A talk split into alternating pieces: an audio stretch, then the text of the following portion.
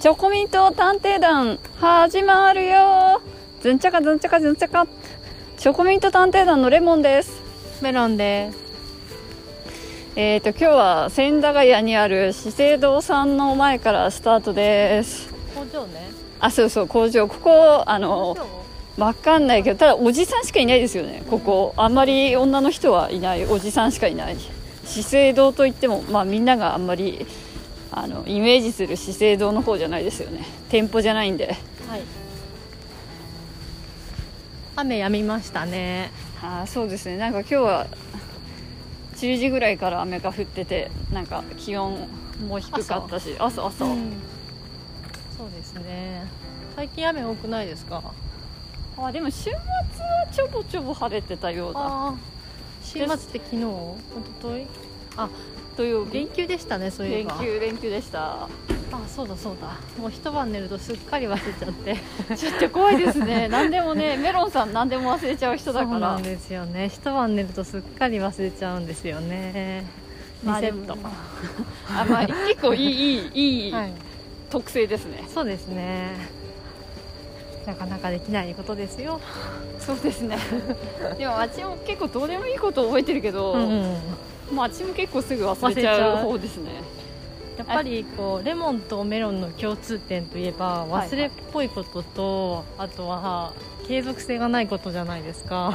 ああそうですね。あと私それにもう一個加えるなら、はい。私あのスタートすることもないみたいな 3日丸坊主の3日もできないっていうかまず1日目がないみたいなことも結構あるんで。忘れちゃってできないんですか？忘れちゃってることもあるしあとなんか本当にもううん。その1回目がまずできないっていう、でもそういう人多いんじゃないですか？やっぱ1回目ができるって初めの一本当そう初めの一歩って大きいです大よきいと思いますよ。3日丸坊主本ってある意味すごいよ。3回できてるわけだからね。確かに確かにね。なんかねそう考えるとね今ね、うん。もう本当にあの若い子たちのはいはい YouTuber が、なんかもうね尊敬、ねいやだってさすごくないですか？うんうんうん自分たちでねだってあんな10分とかちょっ15とね。分のね動画のために12時間とかみんな編集して すごいですよね。いつも同じ時間に8時とかに出すからる。それをね週に23回とかってこの日とこの日とこの日に出しますとかってもう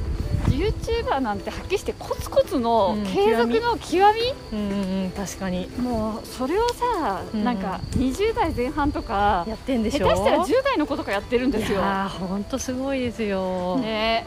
なんかやっぱ大人はね一攫千金狙いすぎ そうですよね。すぐ結果出ちゃうみたいに思っちゃうから。らおじさんとかでもやってる人いるけど、そんなにねやっぱうん伸びてないもんね、やっぱ継続性ですか？一番は。ななんだろうね。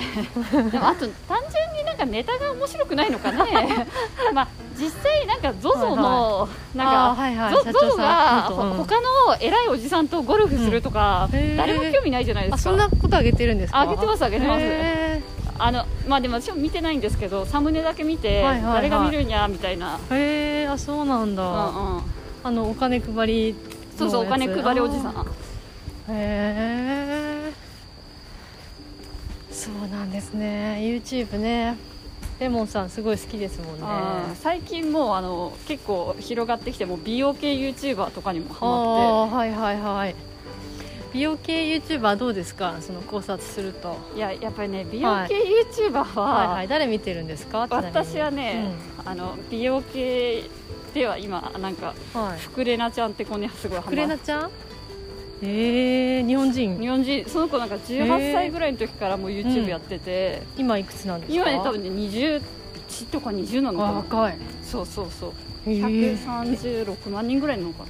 えフクレナちゃんは何が特徴なんですか？フクレナちゃんはうん。なんか最初の顔が、はいはい。まあなんかブサイクだけどなんかえそれはなんかその自分でも言ってるんですか？自分でもさ言うけど実際ねそんなに？そうです。めじゃあめちゃめちゃ美人かって言われたら美はいはい。人じゃないけど、はいはい。普えでも通の子。じゅそうそうてかね、うん。ちょっと可愛いと思う普通にいたら。あへえ全然。でその子がなんかうん。ノーメイクとかで出てきて、はいはい。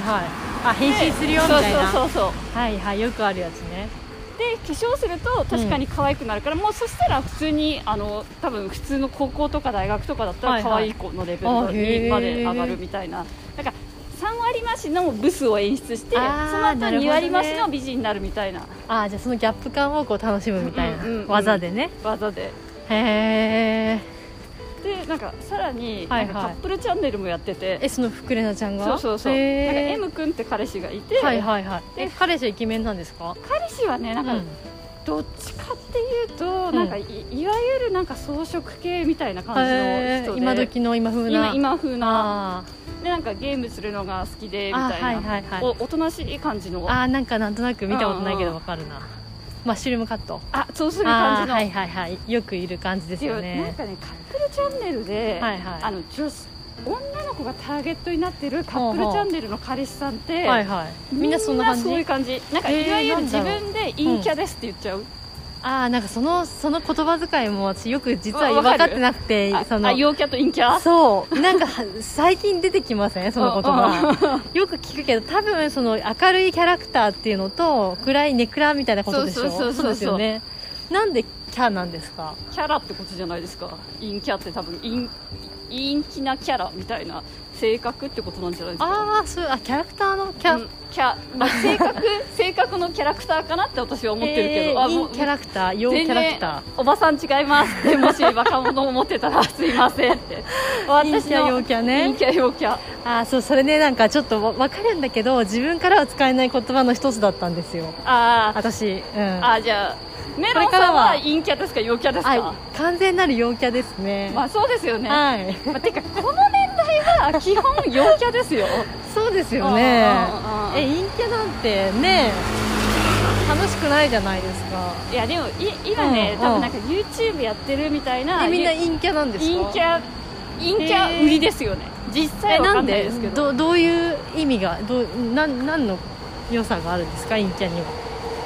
まあでもなんか多分陰キャの方が YouTube で使えるネタが多いんじゃないですか？例えばゲーム中継やるとかえゲームする人は陰キャなんですか？いやいやあのねどっちかっていうとインドアたこれも私のインドアはいはいはい。イインドアな感じで。インドアキャラクター？いやインドアキャラクターじゃないですけど、まあ、うん。そんなにその友達とワイワイしたりとか、はいはい、まあ、なんかそこがメインじゃなくて、はいなんかはどっちかっていうとこうなんかい内向的な？内向的なみたいな。でもなんか私あの好きな、はい。あの食太郎ちゃんいるじゃないですかあはいはい。え陰キャ？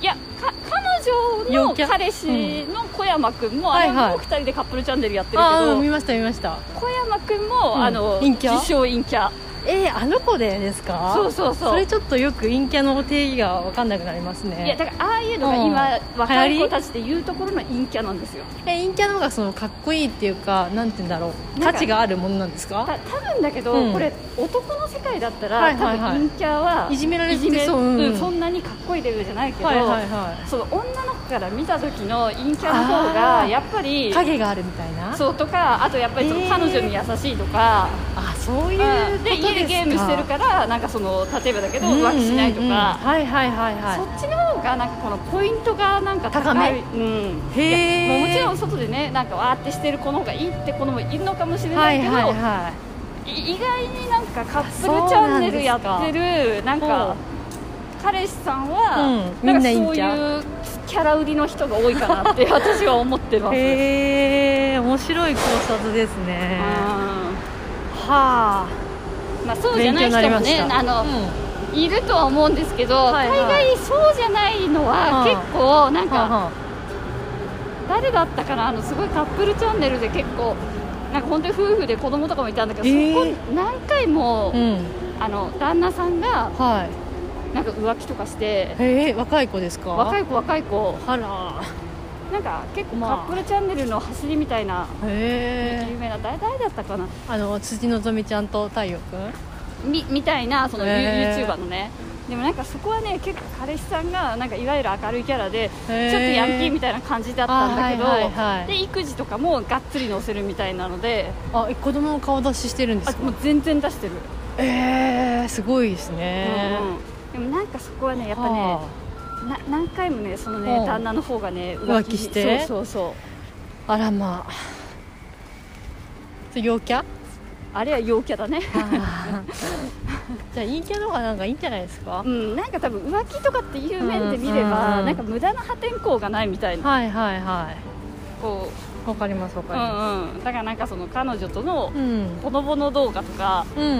まあ多分男が見たら全然面白くないんだろうけどじゃあファン層は女の子ってことですよねそうそうそう。カップルチャンネルは。もう完全にあのはだからなんか男が見てるカップルチャンネルがあるのか知らあないんですけど、あそういうのもあるんだ、うん。いやない。んかたないんじゃないんですかね。だってじゃあカップルチャンネルというものは女性が見るってことですか？基本的にはそういうもんだと私は思ってます。へーなるほどね。多分なんかほのぼの系だったり、はいはいはい。まあ、あとは本当にそのなんていうの？まあなんかそのリアルみたいなところを多分みんな楽しんでるから。えカップルチャンネルといえば、はいはいはい。あの健直子さんいるじゃないですか。カップルチャンネル。そうそうカップルチャンネルすごい良くて。なんか旦那さんマネージャーさん元マネージャーさんかなんかなんだけど結構おじさんにしてはイケメンなんですよ。でなんかアウトドアとかが好きではいはい。で健直子さんのお家の自宅の屋上が結構広いんですけどそこで2人でキャンプするとか出しててカップルチャンネルといえば私はそれが好きですかね。ああ全然違う。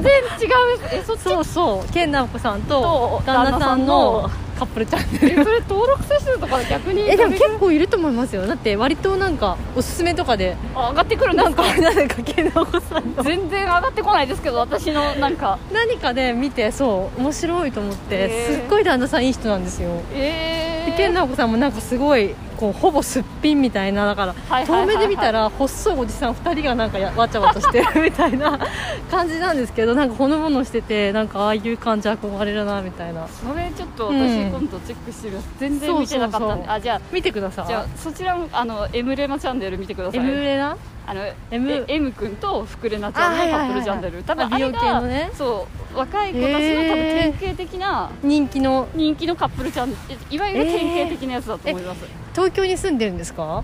あ東京に住んでると思います多分。へええじゃあ会うかもしれないですねどっかで。うんでもなんかやっぱうん。女の子の YouTuber はうん。なんか、人気がある子はみんななんか関西の子が多い気がする。あそうなんだ。そんな地域性が？なんだろう。なんかやっぱり、へえ面白いですね、うん、なんか福連ちゃんも関西弁みたいなの喋ってるし実際どこが出身なのか私知らないですはいけど。はいはいうーん。YouTuber うん。本当レモンさん急激ハマりましたよね。なんか YouTube そうそうそう昨日もねなんか美容院ではい。美容師さんと ハマってるなんか YouTube の動画について話すっていう。いえ美容師さんも結構なんかあの同年代の女性ですよね。あれって私より一回り、一回りってかそんな若いんですか？え30ちょっとだと思うよ。いやすごい落ち着いて見えますね。ああまあね店長さんだからね、えー、なんか銀座店のね。23下ぐらいかと思ってました。いやいやいやあの同人すごいや年代の。り手さんだから。えー、そんなそうそう10個も下なんですか？いやで本当に？いやいや30ねでもねそんなね23とかだと思いますよ。えー、じゃあ平成あ平成までではないかギリギリ。ギリギリ昭和ぐらいですか、うんうん。えー、すごい落ち着いて見えますね。だメロンさんの妹さんとちょっと上ぐらいかな。ぐらいなえー、ああらま。へえ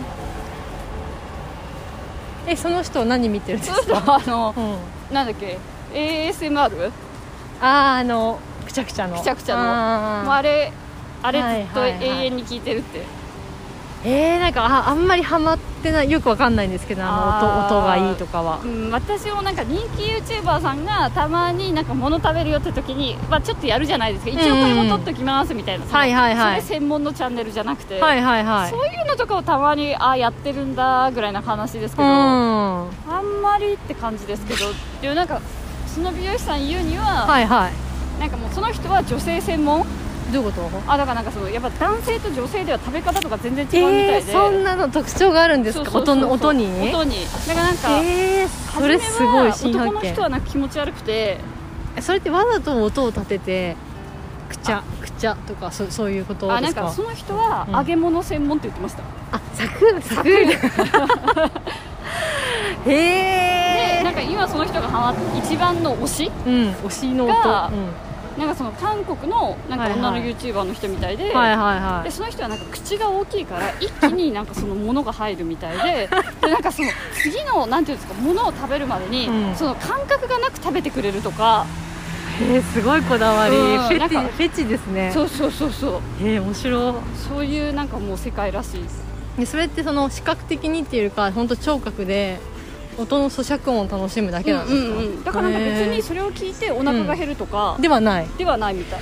本当にそのえー、音みた不思議。いな、本当に不思議。でなんかその人うん。なんか不眠症とまではいかないけど、うん。結構なんかそのすぐパッて寝れないみたいで、はいはいはいはい。寝る前にちょっと雑音じゃないけど音があそれを欲しい聞いみたいでてからそれを聞いてなんかこの、えー、でも食べる音寝る前に聞くってどうなんですか？うーん多分私の TED 的なもんじゃないですか。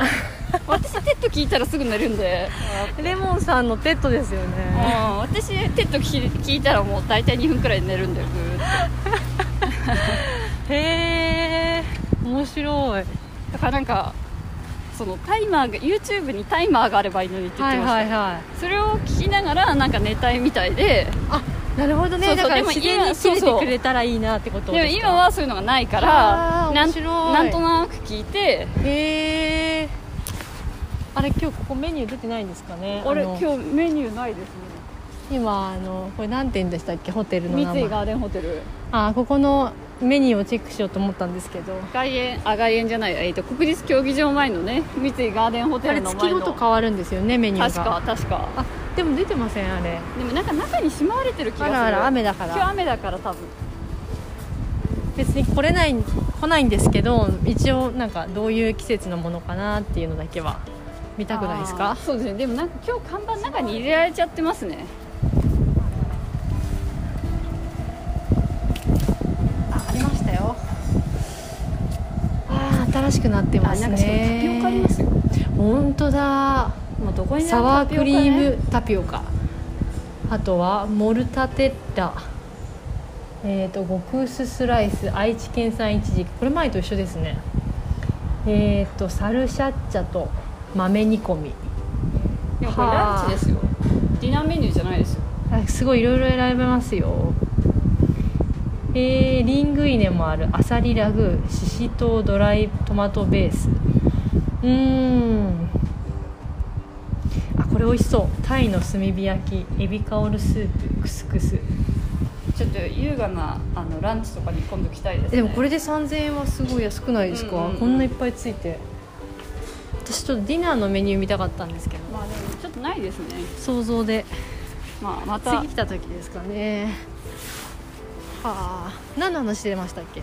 えっ、ー、とあそなんだっけ？咀嚼音、ああ咀嚼音。うん、でもまあいろいろそういうなんかテクニックがあるみたいな話ですへえ面白い。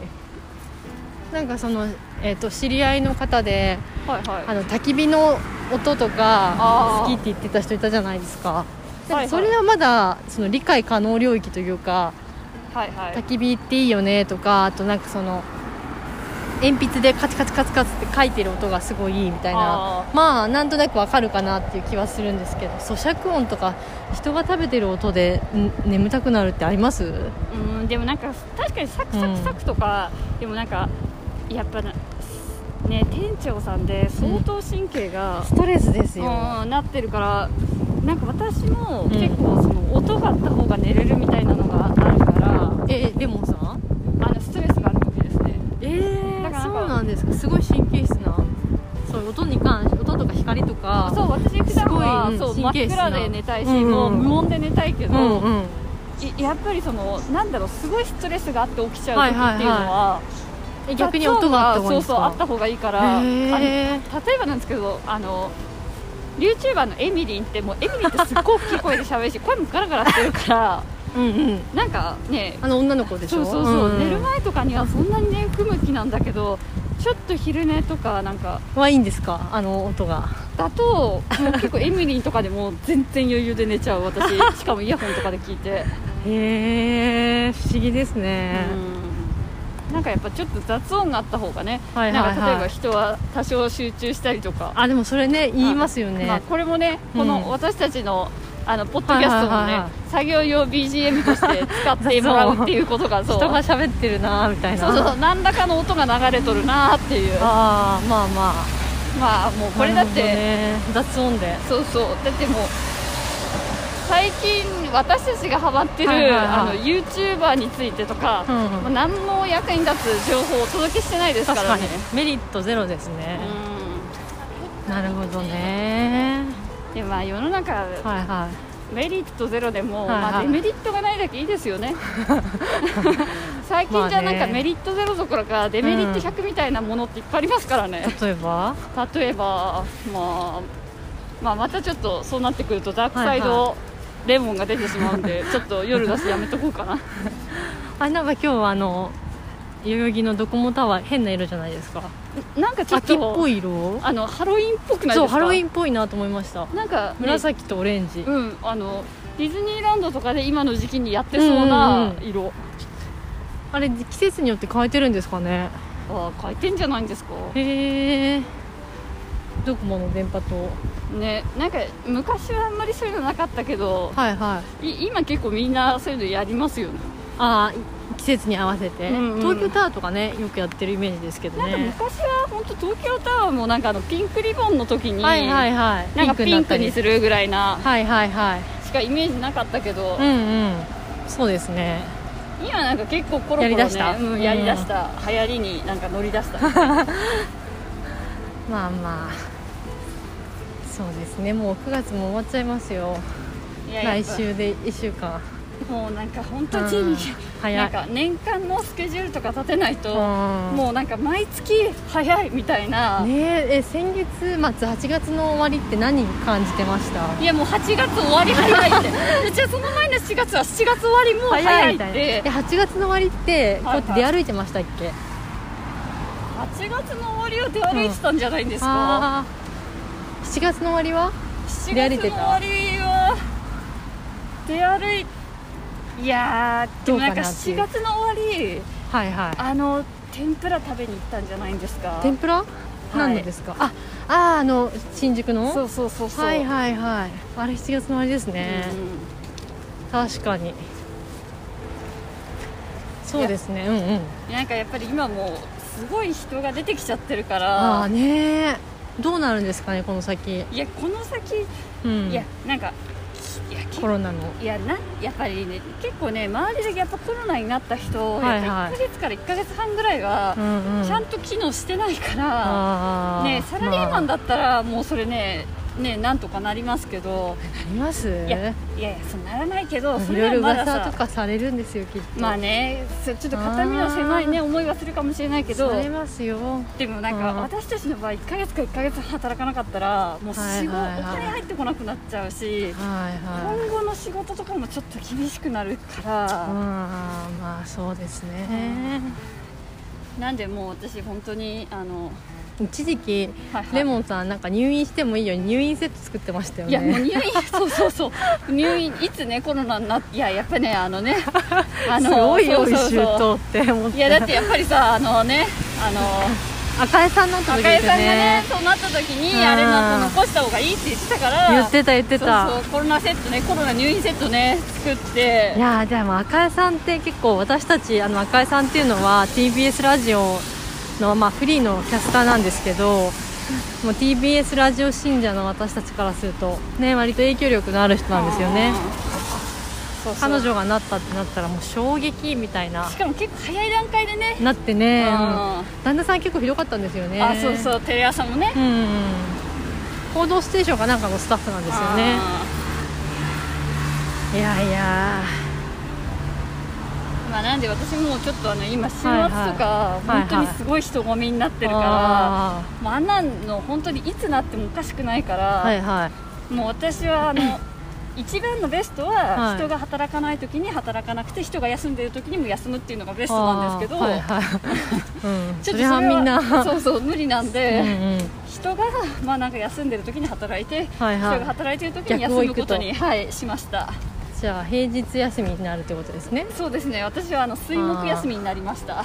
ちょっとあのミニストップの前であの今のあのソフトクリームの味確かめていいですか？あどうぞどうぞ。あれね本当季節でちょこちょこ変わるんですよ。焼き芋じゃないですか？あ今焼き芋？わかんないです。まあ定期的に結構チェックしてるんですよ。ああ私結局今年はいはい食べなかったよ、あのメロン食べませんでした。いやメロン食べなかったです。果実氷メロン。あーね。私はしっかりといただきましあーメロンさんですね。今滑らかプリンパフェだ。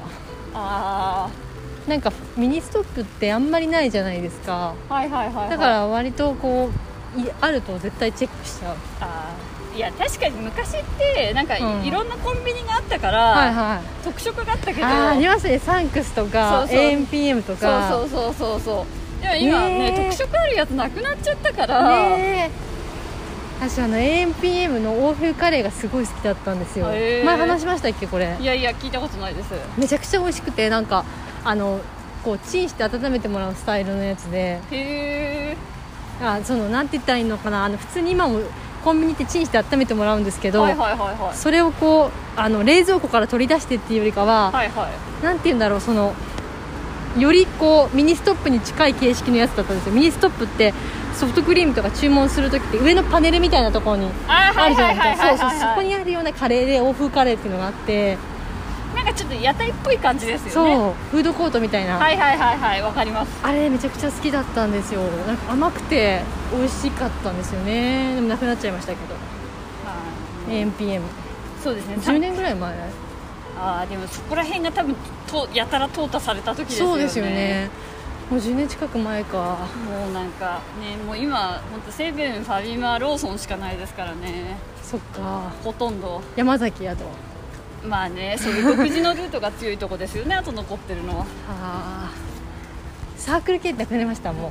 あサークル系サンクス。ああいやななくなったなくなった、ええと思う。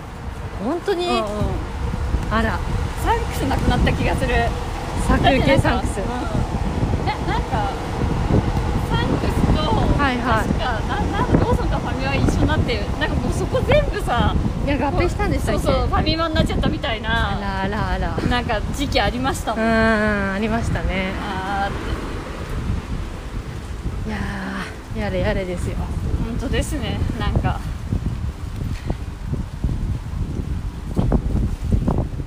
どこが好きですかコンビニだったら。あーもう私でもやっぱりあの一押しコンビニは、うん。あの北海道のああセイコーマート。セイコーマートですね、行ったことないんですよいややねっぱねセイコーマート、うん。あのカツゲ売ってるのってセイコーマートですか？いやカツゲは、はいどこでも売ってる？別に北海道のスーパーだったら売ってますけあどそうなんだ、はい。へえなんかセイコーマートの多分一番大きいところって、はいはい。中になんかフードシェフっていうのがあるんですけど、はいはい。まあ、いわゆる、まあ、ホットフード売ってるところで、うんうんうん。別にそれだけ聞くとそんなに珍しくないって思うんですけど、はいはいはい。まあ、やっぱ北海道ってすっごく広いから、うん。そこのホットシェフってフードコーあのホットフード売ってるところは、はい。基本的にそこの店舗で作ってるんですよあーへー。えでも唐揚げくんとかもそこの店舗で作ってますよね。あでもねほらおにぎりとか、うん。もうそのね種類が全然。へえいっぱいあるんですか？そうそうそうそうそう。あそうなんだ。おにぎりとかもなんかその、うん。まあいいわゆるまあこうこういうのってなんかその、はいは人が作ってる感が出てるおにぎりが嫌だみたいな人とかもいいるかもしれないけどあー中にはね、うん。まあなんかそこで作ってるからこそのうん。美味しさとかあったかみとか。あったかみみたいなのとかがへえあってご飯は基本なんかすごい美味しい。あそうなんだ。あとなんかそのセイコーマートオリジナルみたいな商品がすごくいっぱいあるんでへえ。そういった意味では、まあ、例えば山わさびカップヌードルとか。あー。あれむせてたやつですそうそうめよねレモンっちゃ。あとなんかジンギスカン味の。あー臭かったやつだ。そうやったら、はいはいはい。すっごいジンギスカン。リアルななんかそう。ジンギスカンの匂いのする焼きそば。焼きそばとか、まあ、あとお菓子とかも結構オリジナルを出してて。へえあとこれは本当に多分なんか北海道特有だと思うんですけど、はい。い行ってみたら分かるんですけど3分の1酒コーナーですから、あそうなんですか、私飲まないですけど、うん。まあ、基本アル中大国なんで。やっぱ寒いからですかね。いや他にやることないからじゃないですかね。寒くて。寒くて。へえじゃあ東北も一緒ですか？東北はセイコーマートないですけど。うあ飲むかって話んそうそうそう。どうなんですかね。でも私個人的にはなんか北海道の方がなんかあの大五郎とかなんかもうすごいでっかくて安いガソリンみたいなお酒とか、はいはい。ああいうのはなんか北海道の方が多いような気がしあますね。そうなんだ。へえ地域差あるんですかね。うん。酒の消費センターとか行くとああいうのがとりあえず一番目立つとこドにン みたいな。置いてあるみたいな、大五郎ね。うん 私はなんであとそうですねセイコーマートがやっぱ一番推しかな。へえあとセイコーマートって、はいはい。あの各店舗電源持ってるんでうん。あの震災とかになった時もああ落ちないですか？そうそうそうそう。すごい。それはすごいですね、うんうん。なんかそれってもともと地震対策じゃなくて、はいはあの吹雪いええがあるともう本当にその落ちちゃうから？そう、まあ、なくなっちゃうし、はいはい。ライフラインとしてやっぱりその昔私も小さい時に祖父母の家とか行って、はあやっぱは今ってあんまり実は気候が変わってしまって、あはそんなに吹雪って実は私が子供の時より来ないんですあよでもなんかあれってやっぱすごく怖くて本当に一瞬にしてもう目の前のになるんですよ本当にと。何も見えなくなっちゃうみたいなくらいになってでへー結構私は子供の時はそういうのはいはい。が頻繁にあったからみんなあなんていうんですかノウハウそうなった時にどうするかかっていうのが分かってたけど今はやっぱみんな分かんなくてへそえれでなんかやっぱりその事故ったり怪我したりとかあるんですね。あるんですよね。だからなんかそういったのも含めてなんはいはい。かその時のための対応なんですよね、へー。ライフラインとして。セイコーマート。うん。はあなるほどね。やっぱいろいろ地域でその年々の知恵が詰まってるんですね、うんなんで私はまあやっぱりセイコマ後押しですね。あら。メロンさんは？えー、私はやっぱりミニストップか。あまたまた来ましたね。ミニストップ。かミニストップ多いですよね。このこ通り多いんですよね。あとはあれです。ナチュラルローソンですね。ああナチュローさんもうね行くと面白くないですか？あそこ。確かにナチュローは変わったものを置いてて。そうナチュローか、えっと、ミニストップですね。私の推しは。ちょっとあのこじゃれたそちょっとあの値段が張るものが置いてある。うそうそうそうそう。変なお水とか。変なって言っちゃあれだけど。まあ、ちょっとこだわり温泉水みたいな。のってことですよね、うんうんうん。面白いやつ売ってるやつ。雨降ってきちゃいましたね。まあしょうがないですね。なんかまあ秋の長雨ということで。はあ秋の長雨ですか。こっちですよこっち。はい。今ね眼鏡かけてるので眼鏡に水滴が。あ辛いですね、はい。あーなんか一気に一気に寒くなりました。確かに一気になんか秋っぽくなりましたよね。ね一気にエアコン使わなくても今年、えはいはいあんま使わなかあんまったですか使わなかったですよねあーそんな暑くなかったんですかうんねだってなんか夜エアコンつけはいはいて寝たとかっていうの結構数えるほどじゃなかったですか、えー、本当そんなにわかんないもうな何でも忘れちゃうから忘れてるだけなのかもいやでもすごい暑いその異常に暑かった日何日かあったと思いますよ。ありましたっけ、うん、うん、もうなんか本当に、ね、忘れてますよ、うん。なんかね暑さとか寒さとかすぐ忘れちゃうんですよね。まあまあそうですね。あなんか。なんやかんや歩いていくと。はい。ここはもしかして、えっと、共産党本部の前を今通り過ぎましたねですね。ああなんか雨の雨の中旗が長たなびいてますよ赤あい全然私見えませんでしたけど。あ本当ですか、はい。暁印刷の前通ります。暁印刷であの解放誌というか機関誌すられてるんですかね？あそうですね。共産党の機関紙が。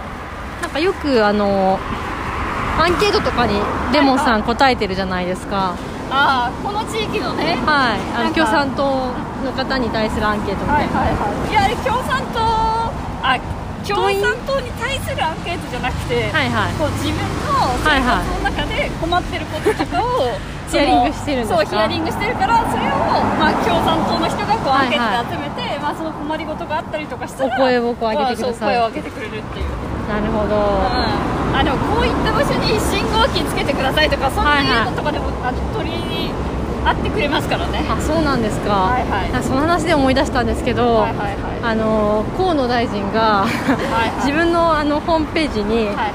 市民のなんかお尋ねあのおお声をいただく箱みたいなのを設置したら、はいはい。でそれに全部私は目を通して回答しますみたいなことを言ってたんですけど、はいはいはい。初日蓋を開けてみたらなんかはい。4 5千件一日に来たらしくて、はいはいはい。でもうちょっとこれは対応しきれないのでやめますっていうふうに宣言されてました。一日で。てかね もうああの人ね本当にねなんか二枚舌というか なんかも普通でもそれ予想できますよねきっとね。そんな、そんだけ来るってこと。ういいや予想できないんですよ 本当に。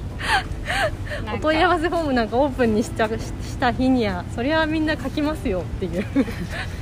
ね私本当にあの人もね大して好きじゃないんですけどレモンさんそういう好きじゃないとかっていう言葉はちょっと控えた方がまり合わないと言いますか。そうですね。意見が合わないっていう言い方に訂正お願いします。そうですね。はい、好きじゃないとかはあんま言わない方がそうですね。意見がそうですね。合わない。方なんですかあーそうですね。合わない。なるほどね。まあまあそんな言葉ありましたよっていう。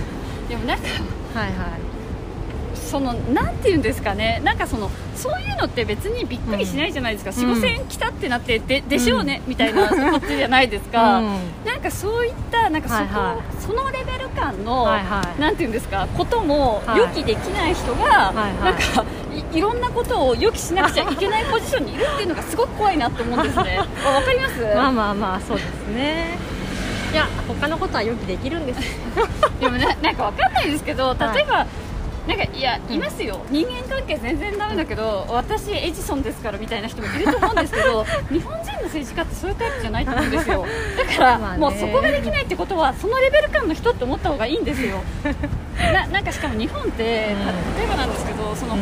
特殊能力に特化された専門家がやってるっていうんだったら、ってわけじゃないですそもんね。う。そこの能力がすごいけど他はちょっとダメだったみたいなエジソンタイプがそこの能力ですごく立ってることあると思うんですけどあ日本の政治家って今までの経験値や功労功労って言っても、まあ、どれだけ前の政治家に対してごますったかみたいなところですけどってところじゃないですか。ってことはそこのところでうん結構なんていうんですか理論的な判断ができないってことはその程度の人間っていう可能性がものすごい高いってことなんですよ。ーまあねスペシャリストではなくジェネラリストみたいな人がね選ばれますますからね。正直ジェネラリストでもないですよね。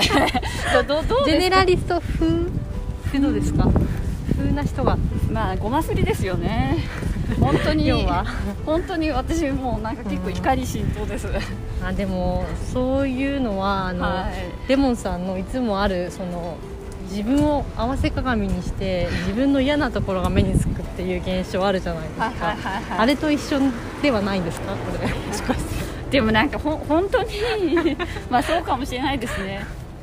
でも私本当になんか河野さんで言えばはい。私一回ね、講演会も行ったことある。えー、いつですか？